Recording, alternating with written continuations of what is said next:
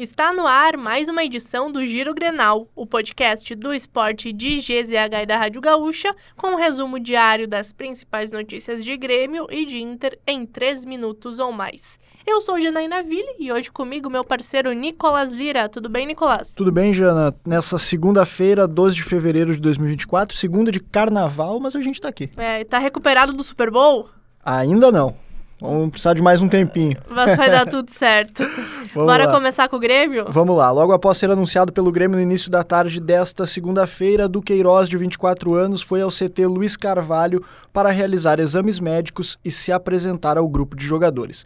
Duqueiroz chega por empréstimo junto ao Zenit da Rússia por uma temporada. E o novo centroavante do Grêmio já está em Porto Alegre. Diego Costa desembarcou no aeroporto Salgado Filho nesta segunda-feira. A chegada não contou com a presença de torcedores. O atacante chega ao tricolor para ser um dos principais nomes nas disputas da Copa do Brasil, da Libertadores e do Brasileirão.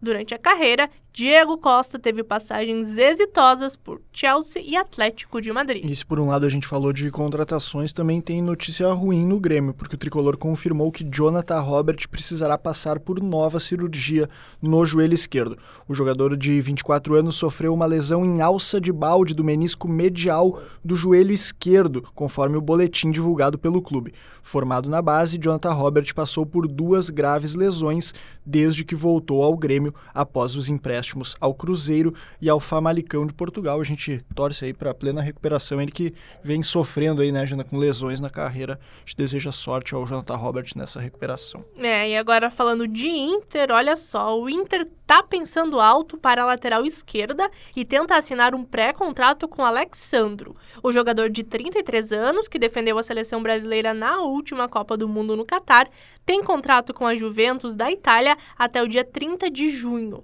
Dessa forma, ele fica livre no mercado e pode trocar de clube ao fim da temporada europeia. Em contato com a reportagem de GZH, a diretoria colorada nega qualquer contato com o atleta. E as incidências ocorridas na vitória do Inter sobre o São José neste domingo devem ser levadas ao Tribunal de Justiça Desportiva. Além de justificar os cartões vermelhos apresentados aos treinadores Eduardo Cudê e China Balbino, o árbitro da partida, o Roger Goulart, citou em súmula o arremesso de um pedaço de madeira, de garrafas de água e cadeiras vindas do setor onde se localizava a torcida do clube mandante no estádio Passo da Areia. Siga o Giro Grenal na sua plataforma de áudio preferida, deixe a sua avaliação e ative o sininho para receber uma notificação sempre que um episódio novo estiver no ar. A produção foi dela, Janaína Ville, técnica e edição de áudio de Guilherme Vivian e siga esportesgzh nas redes sociais. Ô Nicolas, Cristiano Ronaldo no Grêmio, já pensou? Ué, e essa manchete aí, de onde vem? É, a mãe do jogador disse que torce pro Grêmio aqui no Brasil. Isso tudo aconteceu porque a Maria Dolores Aveiro, mãe do Cristiano Ronaldo, fez essa revelação em uma resposta a uma pergunta para a filha Cátia Aveiro, irmã do craque português, no Instagram. E aí, claro, né, Nicolas? Gerou todo um burburinho. Mas tem uma explicação, né, Jana? É. Cátia Aveiro é casada com o empresário gaúcho Alexandre Bertolucci, que torce pro Grêmio. Então, acho que vai ficar só no, é. no sonho distante mesmo. Mas imagina aí CR7 substituindo o Soares. Aí sim a torcida vai ficar feliz, eu acho.